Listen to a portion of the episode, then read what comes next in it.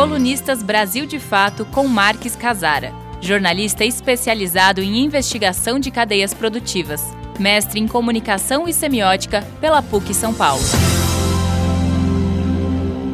Olá pessoal, tudo bem? Porcos, aves e vacas são os animais que mais sofrem tortura e maus tratos no mundo. 67 bilhões de animais são expostos anualmente a condições de crueldade. Os dados são da Organização das Nações Unidas para a Agricultura e Alimentação.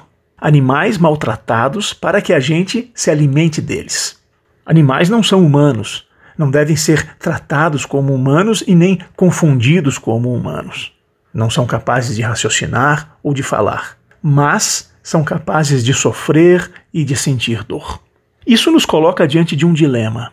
Por que nós, humanos saudáveis que não aceitamos a tortura contra nossos semelhantes, aceitamos a tortura contra animais não humanos para nos alimentar. Sim, mas precisa isso? Precisa que um ser vivo sofra para que nós vivamos?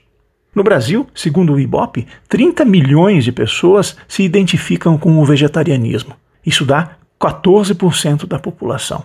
O fazem por vários motivos: não compactuar com a violência contra animais, não compactuar com o desmatamento para criar gado, não concordar com o plantio de soja para alimentar gado.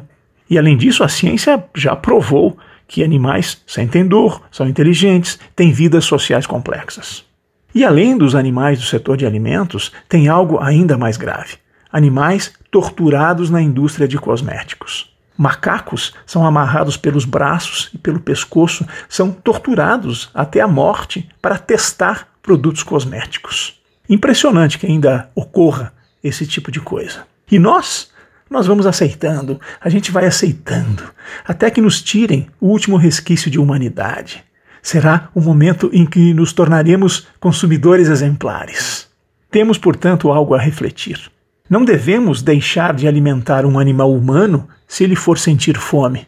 Mas assim como o princípio do altruísmo serve para o humano, ele serve também para o animal não humano. A gente pode fazer a diferença. Uma das frases mais sábias e amorosas que li diz o seguinte: Você não precisa impor, mas pode ser o agente de mudança.